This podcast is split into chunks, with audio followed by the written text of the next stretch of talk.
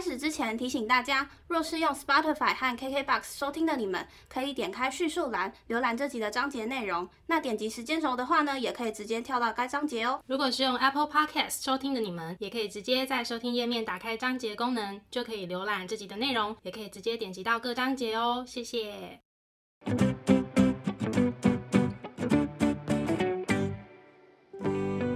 欢迎收听 A M P M 交换日记，我们来聊天。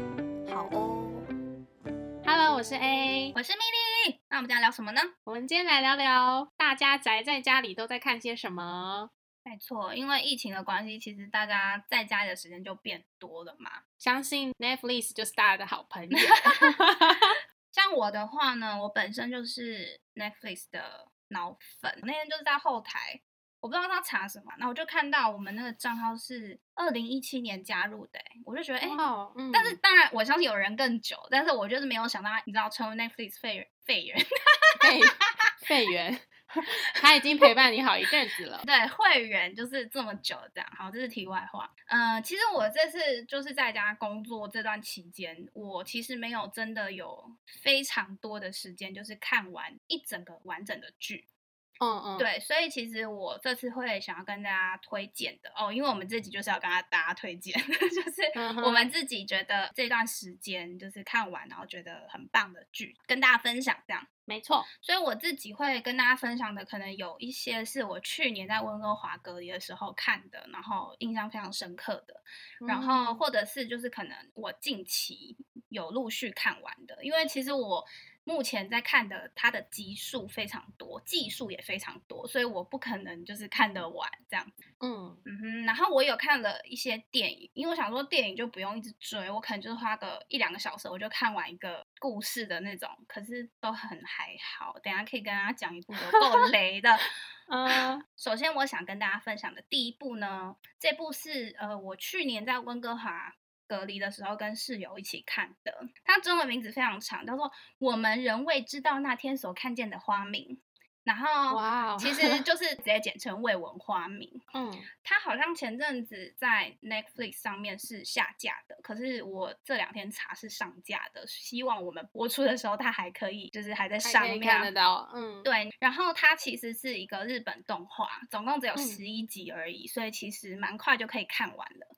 然后呢，我也是因为就是看完这个才发现它有出剧场版，它就是在描述怎么样那个日本动漫里面的故事，一年后的故事这样子。嗯，然后嗯当初会看这部片，其实是因为我其中一个室友在看，然后一开始是他自己看，结果最后我跟我的日本室友就一起加入了最后一集还最后两集，然后我们所有人都在客厅大哭特哭，真的假的？真的是大 哭特哭，我没有在开玩笑。然后我自己就是后来回头把前面的集数看完，这样。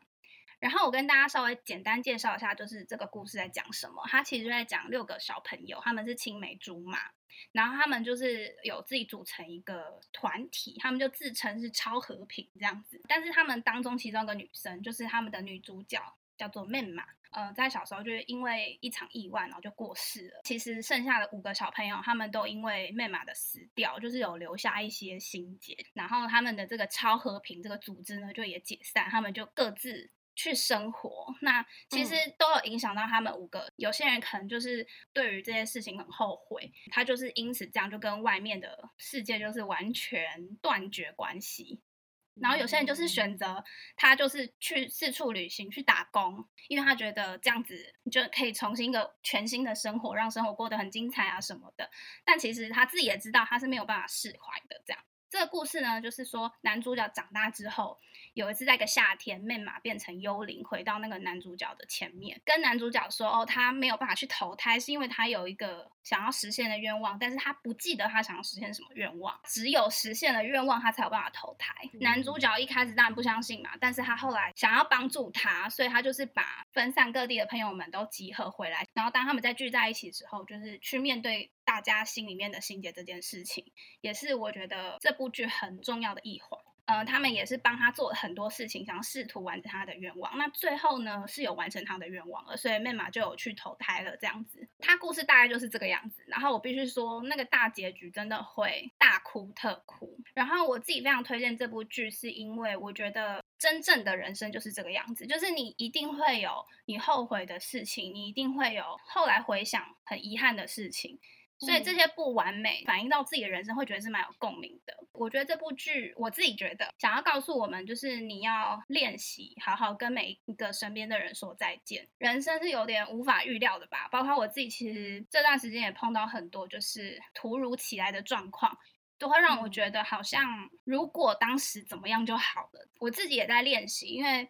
包括像我们之前都有出国过，所以认识了一些不同国家的同学。那其实，在那个时候，我也有发现自己好像永远都没有办法准备好去跟每个人道别。对，另外一个我自己觉得蛮大的共鸣点，我觉得每个人在失去你自己身边的人，不管是朋友、家人、爱人，你一定会有很痛苦、很悲伤的时候。可是有些人可能会选择就是隐藏起来。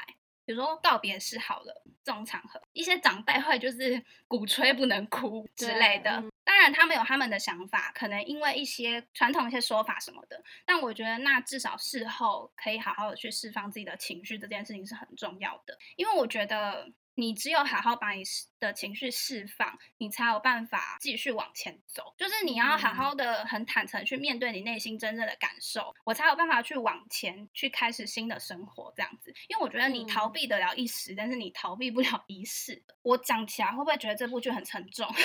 不会啊，我其实听这样子我会蛮想看的。好，我跟你讲，这些东西是我很后面自己去消化过后出来的一些想法。其实你在看剧的时候，你还是着重在说一群朋友要帮助妹妈，就是女主角完成愿望。它其实不是一个真的很沉重的剧啦。我怕我把它讲的很沉重。这部真的是我完全就是一直在我名单上，就是我会推荐给我身边朋友的那一种。好，我会把它加入我的片单。那像我的话，其实这次因为疫情的关系，比较有长时间可以呃在家里有比较多的时间可以拿来利用，然后用来追剧嘛。每天就是会固定打开 YouTube，然后把我习惯看的那些 YouTube 的节目看完之后，我就会开始打开 Netflix。嗯哼，就是其实刚才听完你介绍《魏文华明》这一部日本动画之后呢，其实还蛮想要推荐分享给大家的第一部是叫做《我是遗物整理师》。嗯，然后这一部剧其实应该目前还在网络上讨论度是很高的。对，那除了就是有一个非常耀眼的新人，然后还有一位很有名的演员，就是李立勋，就是大家应该都有看过他之前的作品，像是《信号》啊。嗯，对。然后因为我本人其实还蛮喜欢李立勋的，所以就是那时候看到这个组合。我就还蛮有兴趣的，然后我要特别讲一下那个新人演员，他叫陈俊祥，然后他是之前有演《爱的迫降》的其中一个新人小兵，播出的时候其实也是话题度很高，嗯哼，所以那时候就有注意到他，然后这次看到这样的组合，我就还蛮有兴趣的，然后再加上其实这个片名基本上就有一定程度的吸引我。因为呢，我原本对于遗物整理师这个职业是很不了解的，可以说是我之前是几乎完全没有想到说，哦，原来还有一个。专门的职业是遗物整理师。嗯，那其实我打开来看之前，我有一点点犹豫，因为我本身很容易陷入剧情中的情绪。嗯嗯。可是因为呢，我这几年不知道为什么又很难哭，所以那个情绪会有一点压在我的胸前，就是我会很难过，可是我好像哭不出来的那种感觉。像我是遗物整理师，它其实有点像是。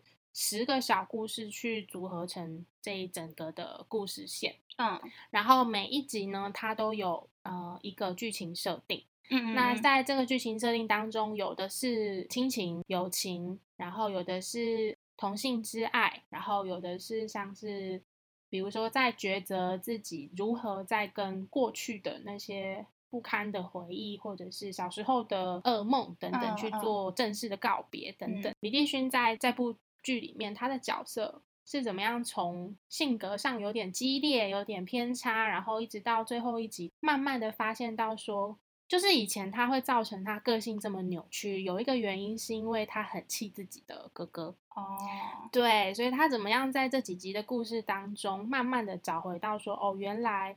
其实他是爱我的，嗯嗯嗯，然后他怎么样让这个爱继续延续下去，把这个爱分享传播给别人，嗯哼，在整理遗物的时候。他们会来到那个往生者离开人世的那个空间，可能是房间，可能是他的家等等，或是宿舍。嗯，对。然后他们就是会很正式、很庄严的然后就是在他的可能床铺前，然后就是会跟这一位往生者说，往生者已经没有在那个现场了，然后他们就是会对那个空间说，我们现在要来帮你搬最后一次的家。然后呢，他们不只是将那个最后往生者的空间整理干净，他们会从中挑出很重要的遗物放在一个箱子里面，希望能够将这项遗物就是很妥善的转交给。其实往生者最想要交给的那个人，就是可能是他的家人、朋友、爱人等等的，之后他们的任务才算是结束。嗯嗯，我觉得其中有一个非常动人的地方是陈俊祥在里面的角色。嗯，他是一个心思非常非常细腻的男生，他透过每一个遗物所自己想象出来，或者是自己推测出来的那个故事，都是很感动人的。过程当中，其实会看到很多往生者的遗憾。或是还在世的人的遗憾，原本可能是有心结的，然后原本是可能就已经是很难分难舍的关系了。那怎么样来一起面对往生者的离开？这些都非常的感动我。然后其实透过这一部剧呢，我也觉得说，其实很多时候眼睛看到的都不是事实，然后真的是要用心去感觉、去回忆，或是去想象，你才能够接近当事人想要传达的心意。嗯哼。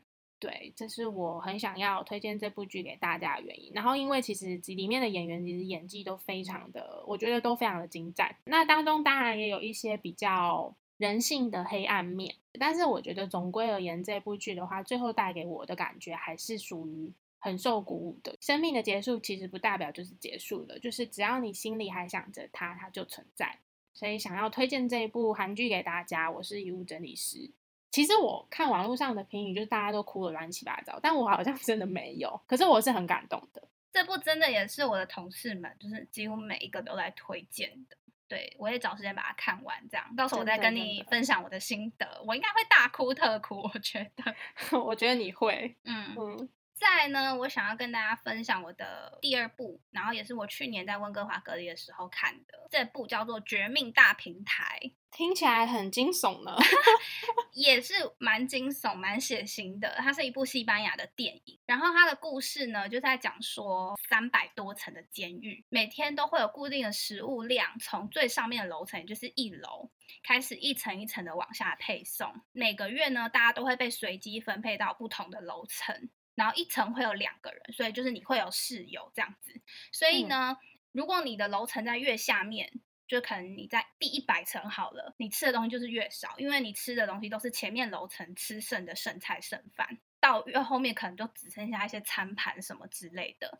然后这部剧的男主角他比较特别，他是自愿参加，就他自愿来到这个地方的。但我觉得，嗯，应该有一些背后故事，但我其实有一点点忘记了，有点像社会实验，对不对？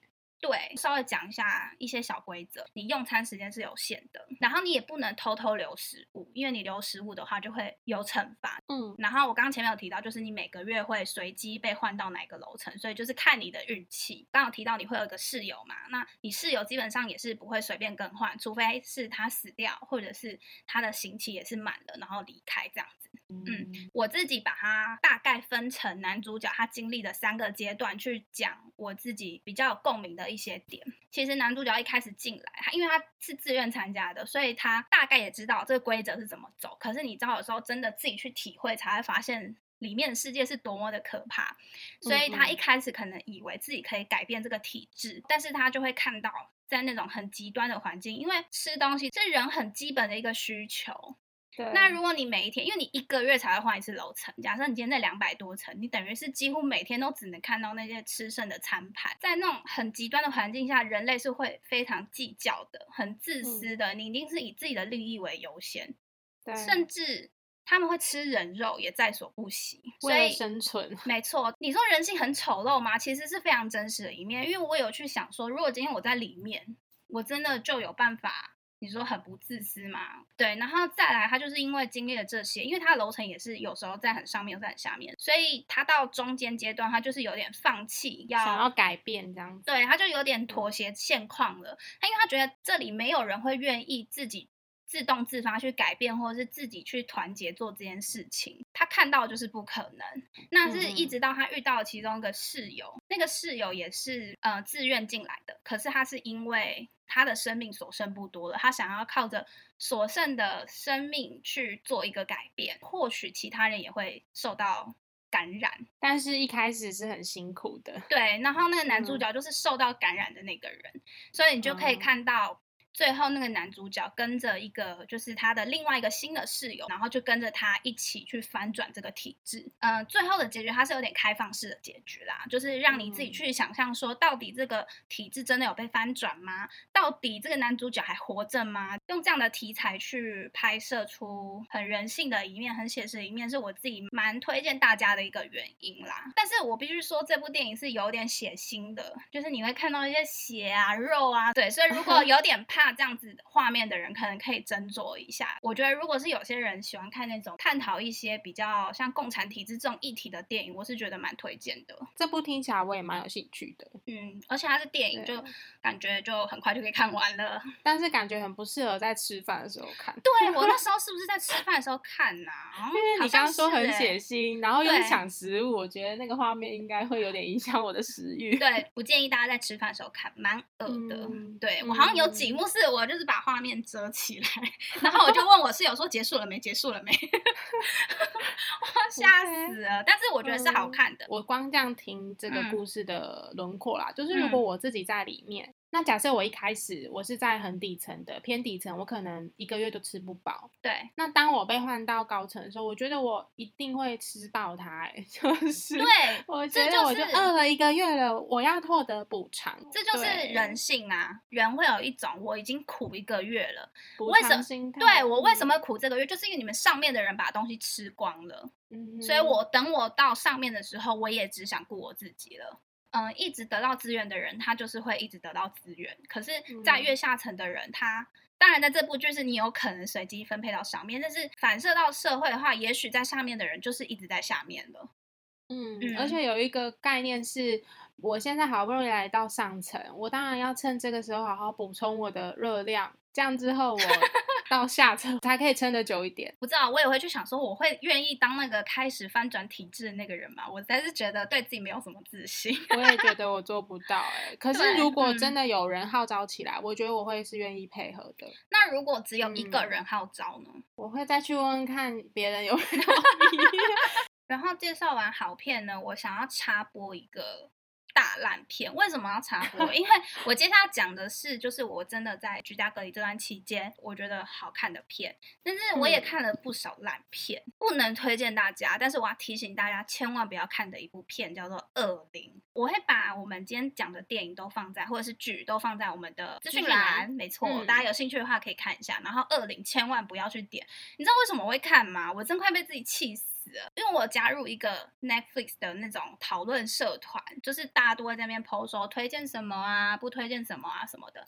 然后那时候我就看到说什么惊悚悬疑剧爱好者必看，然后就讲二零。然后那时候我就先把它截图下来，然后就直接加入清单。然后这段期间有时间的时候，我就开始开我的清单，我就看到这一部，那我就开始看。中间一度就是很想要弃剧，我真的看不懂他在演什么。但是我为什么坚持到最后，就是因为我一直觉得好，应该最后会来一个反转。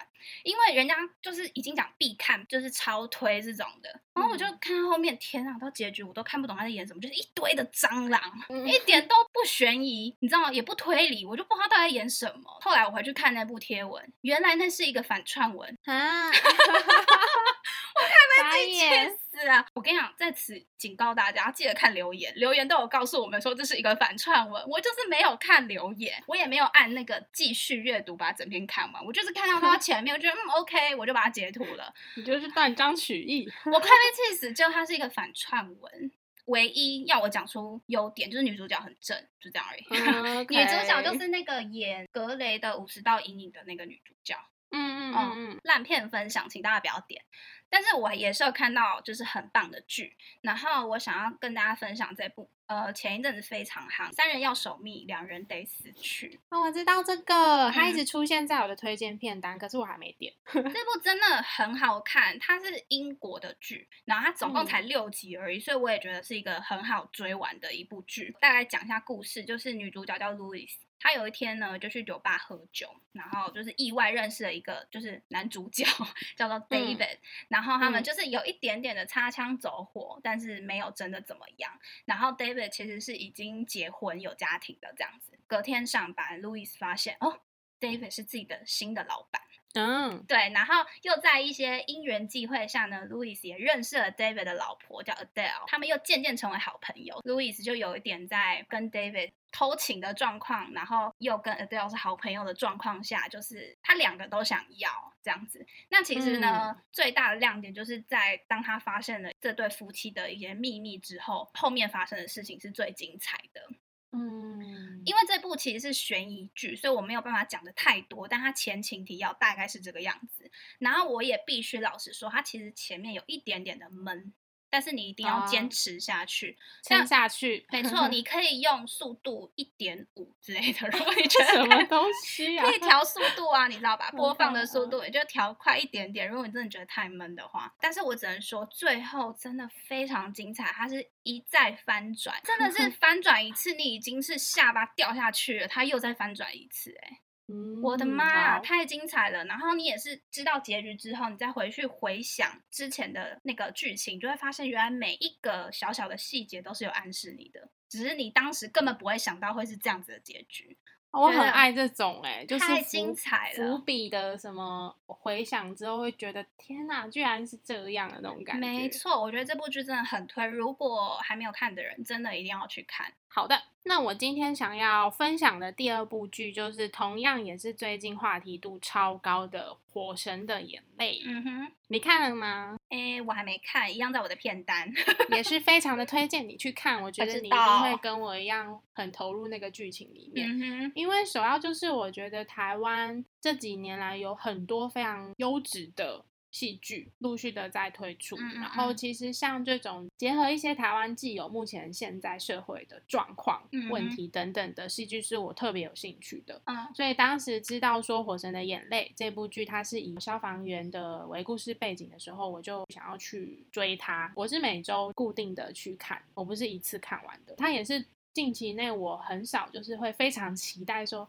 这个礼拜六要上线了，然后就是可以有新的剧进度可以看的戏剧这样。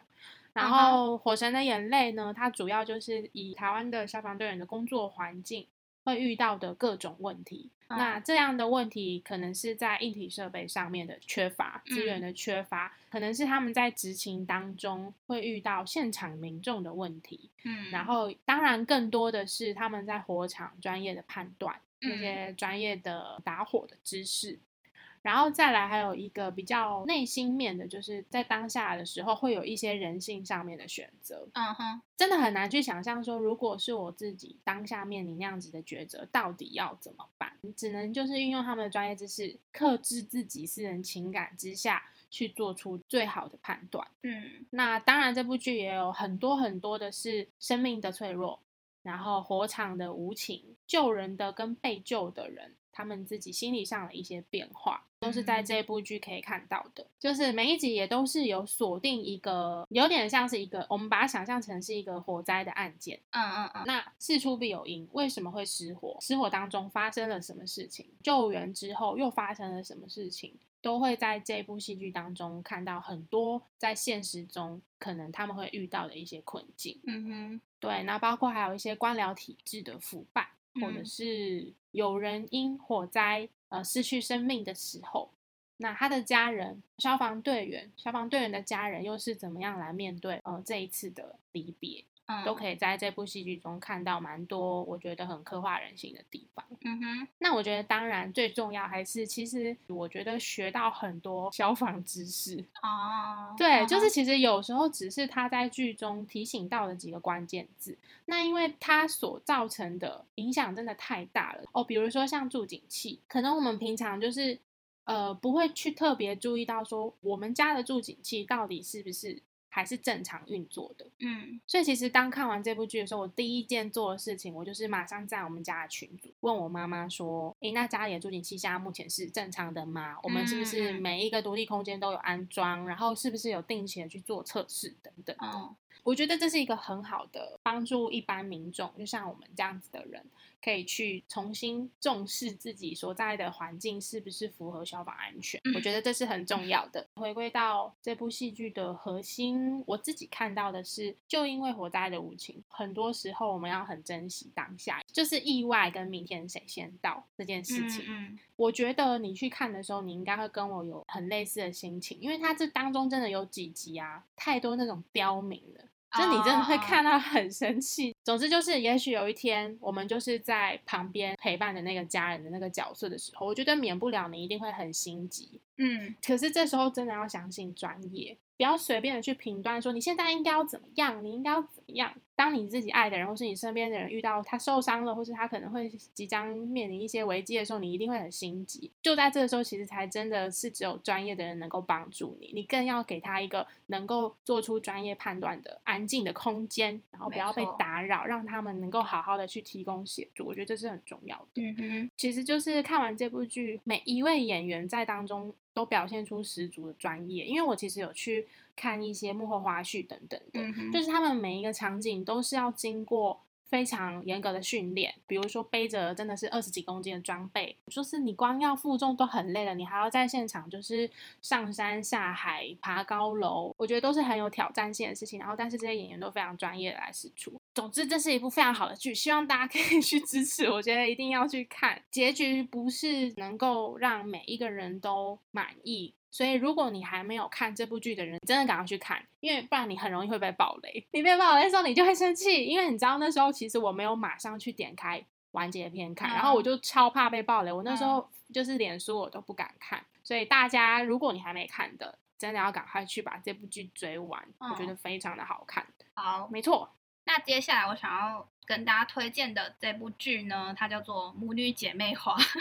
嗯，我不知道为什么，反正中文好像有点不知道在干嘛。它就叫做《Ginny and Georgia》，它总共只有十集，然后目前是只有一季。但是我昨天在查资料的时候，我有发现官方已经确定会有第二季了。所以我非常的期待，因为它其实第一季的结尾埋下了非常非常多的伏笔，所以我那时候就在想说，拜托一定要第二季这样子。它主要在描述的故事呢，就是 Jenny Georgia 他们就是母女，他们的个性其实是有点反差的。女儿是那种比较不会去跟人家社交的那种女生，嗯，然后妈妈就是那种永远都很有活力，然后很会跟人家 social 的那种妈妈这样子。他们还有一个小儿子。叫 Austin 吧，有点 忘记，跟小弟不重要是吗？不是不重要，其实也很 重要，但是因为我看完有点久了，所以有点忘记，应该是 Austin 吧。呃，其实他故事在描述说，他这个妈妈呢，就是带着他的这两个小孩一直在搬家，可能男朋友怎么样，老公死掉什么，就一直搬，一直搬，好不容易搬到一个地方，是给小朋友就是一个非常正常的一个人生的地方，这样。那反正这个故事就是 focus 在他们搬到这个新的地方之后，他去念的一所学校这样子。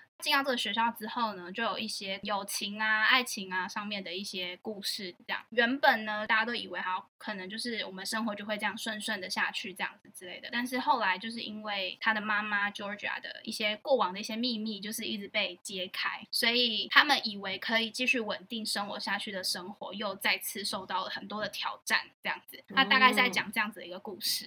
嗯，我自己特别喜欢的一些点，就是包括我刚刚前面有提到的校园议题，聊到同才的生活，我会觉得蛮有共鸣的，就会很像看到自己以前高中 时代，你知道会有那种同才的压力啊，你会想要跟大家一起做什么那种。还有一个很大的议题是种族的问题，因为其实，嗯，Jenny 她的亲生爸爸是黑人，所以她其实她的肤色是偏黑的，所以她其实一直会有。自我矮化的情节，对自我矮化的一些想法。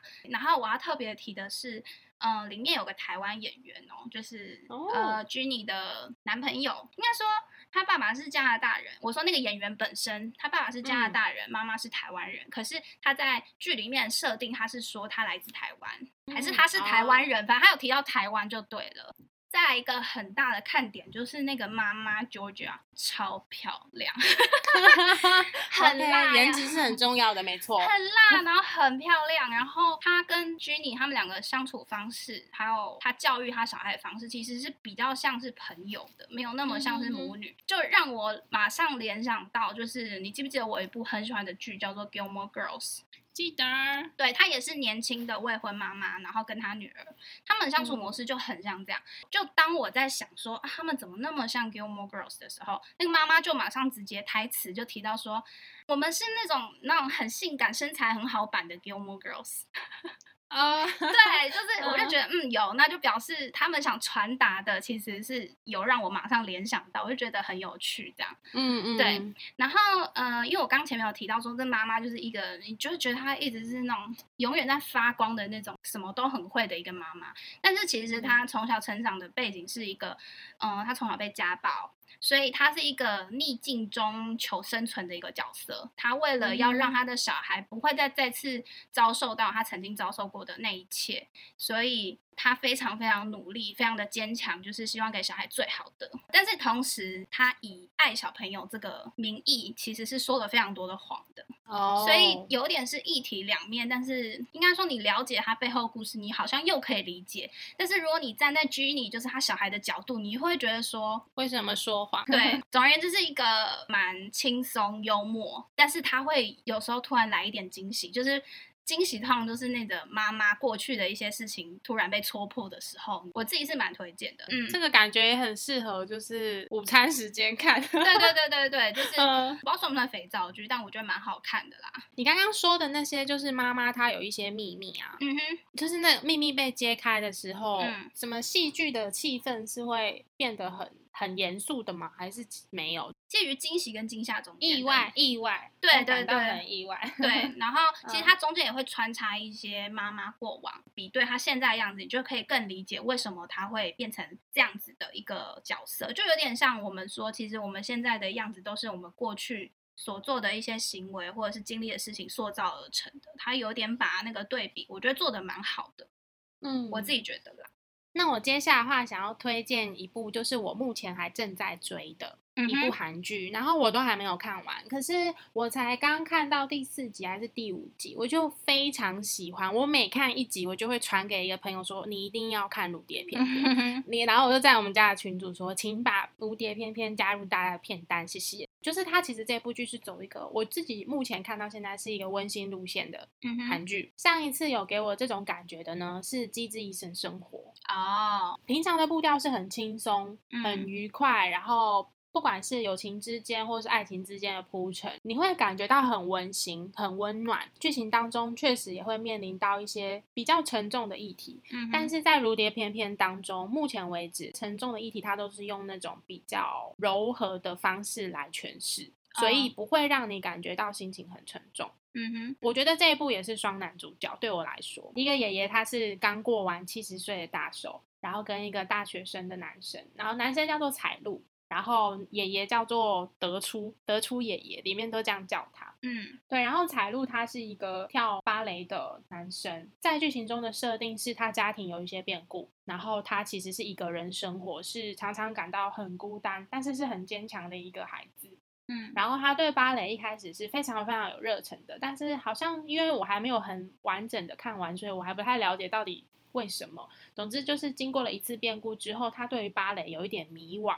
嗯哼，然后他有一次在练舞的时候，就看到德初爷爷站在门口望着他，就是练舞的那个身影这样子。嗯，那爷爷为什么会驻足在那边呢？是因为爷爷回想到他小时候曾经想要学芭蕾，可是被他当时的爸爸阻止了。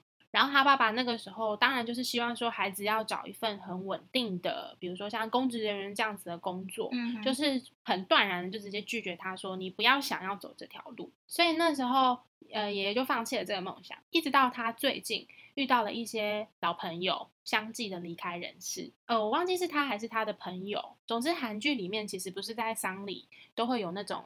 坐在那种像是榻榻米的那种吃饭的地方，对，然后他们就在聊天，好像是他还是另外一个，也就是说为什么我不会哭了？然后反正结论就是他们已经习惯离别了，因为到了这个年纪，只会一个一个送走自己身边的人。嗯嗯。然后那时候这个德出爷爷就一直在想说，呃，我已经七十岁了，那接下来人生讲直接一点，就是我难道就是等死吗？嗯。还是我可以其实为自己做一些决定？嗯。然后他就讲到说，他其实从来没有过自己想要的生活。剧情的设定之下，他就是到了那个练武室外面，看到了财路在练武，他就深受感动。兴起了他想要去练芭蕾这件事情。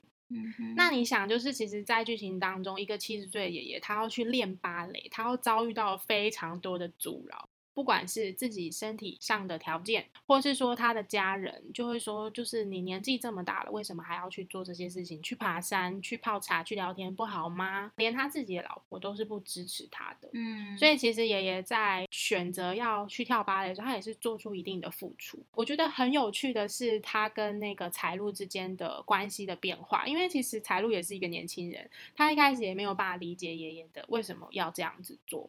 然后甚至因为加上他自己呃性格上面适逢低潮，比较悲观或是比较负面的，所以他跟爷爷一开始的关系他是排斥的。我觉得随着他们互相扶持，慢慢的就好像变成忘年之交那种感觉。哦，另外一个我推荐的主因就是，其实看到爷爷这样子，我会有一点反思自己为什么这么随便对待自己的梦想。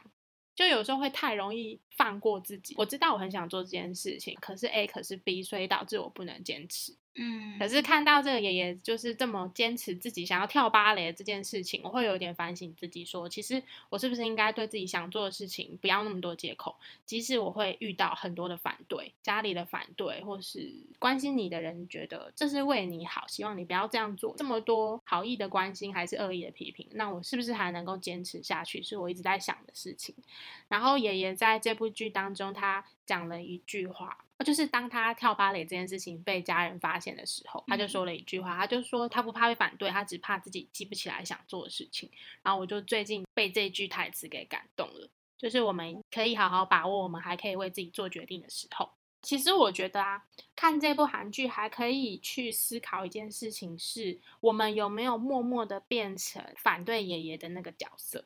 嗯，就是我们是不是常常会用自己的立场去决定别人的梦想、别人的决定，可能会用很多很多的理由去绑架自己身边的人。也是我看这部剧的时候会提醒说，我也要记得，比如说我妈妈哪一天七八十岁了，说她真的很想要去开吉普车，我可能也是要好好的去支持她，就是当然确保她的呃人身安全。嗯，我觉得那就支持她。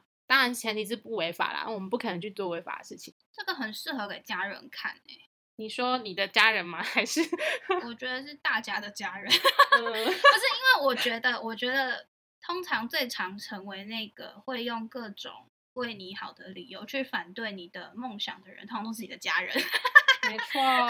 嗯，我没有说这好或不好，但是我意思是说，会有这样的行为，通常都是你身边真的很亲近的家人。我也要给我家人看一下，真的很推。而且你知道那个爷爷真的长得好可爱，就是他虽然是七十岁，我记得他现实的年龄好像也差不多哦，真的。可是对对对，可是他真的好会演哦，我觉得你一定会喜欢他。我觉得其实韩国很多那种年纪比较长的演员，那个演技真的是不得了，很厉害。就是他非常切实的，就是演出他心里还是有一颗年轻的心。想要为自己做些什么，即使他已经可能七十岁，而且他现实年龄可能也是已经七十岁了，然后他还是有办法在他的戏剧诠释当中保有志气、热血、青春的感觉演出来，而且还被观众接收到了，我觉得这是很厉害的地方。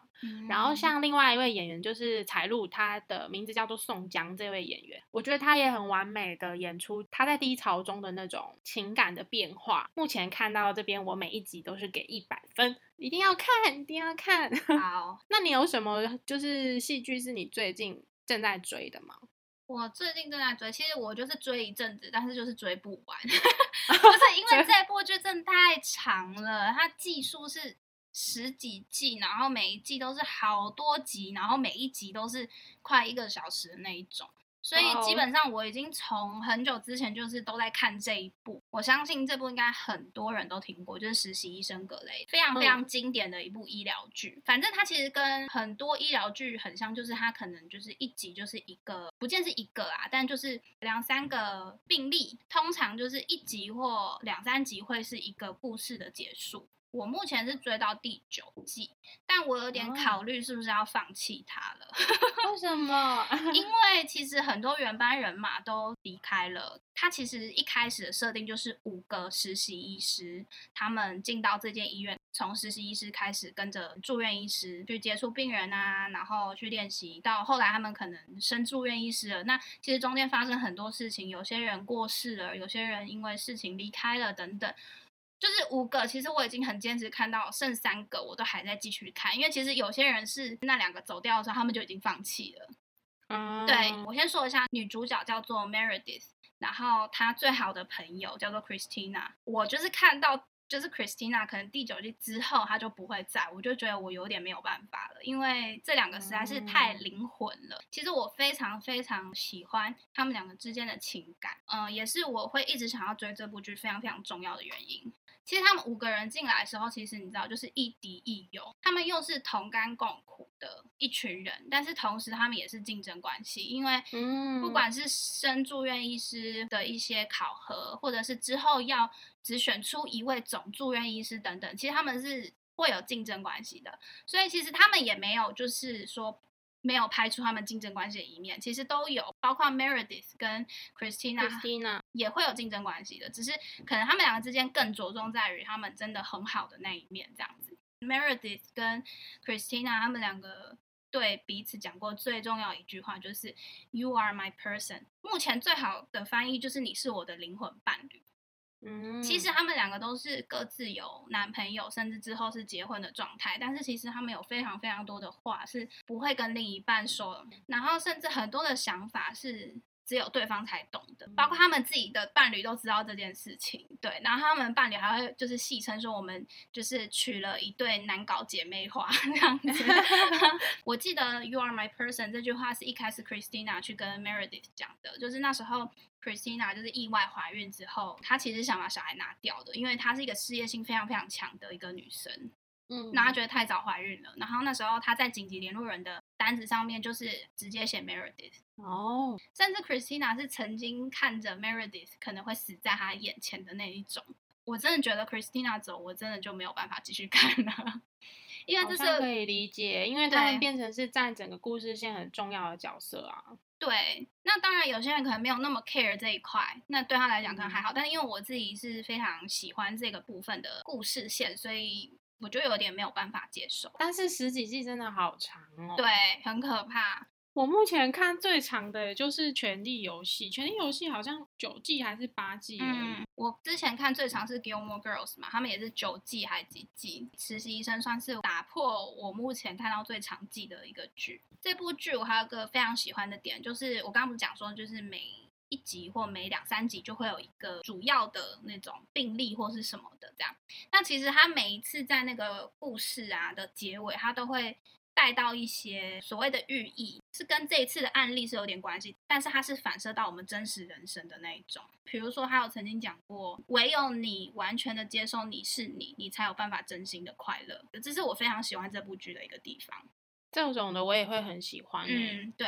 然后另外一点，我不确定是不是真的。编剧有做这样子安排，但是我感受到是，呃，医疗剧嘛，着重在医生怎么帮病人解决他的问题、他的疼痛等等。但是其实他也会有一部分在拍这些医生们的一些日常啊，不管是友情、爱情、生活、人生等等。那其实这些医生也有遇到他们自己的问题。医生跟病人，我们会觉得病人是受到帮助的。但是在这部剧里面，它其实很常会让我们看到是，其实医生借由病人的，嗯，不管是他们讲的话，或者是他们的互动，得到了一些解答，也是我非常非常喜欢这部剧的一个点。就是他不是把医生这个角色放在一个至高无上的地位，就是医生在这当中其实也有自己的课题，对，会面对到的一些问题，也是你我一般人都会面对到的问题。但或许他的那些答案反而是来自于病患。我觉得像这种职人剧，不管是像实习医生还是火神的眼泪啊，都蛮可以训练观众从不同的角度去思考事情。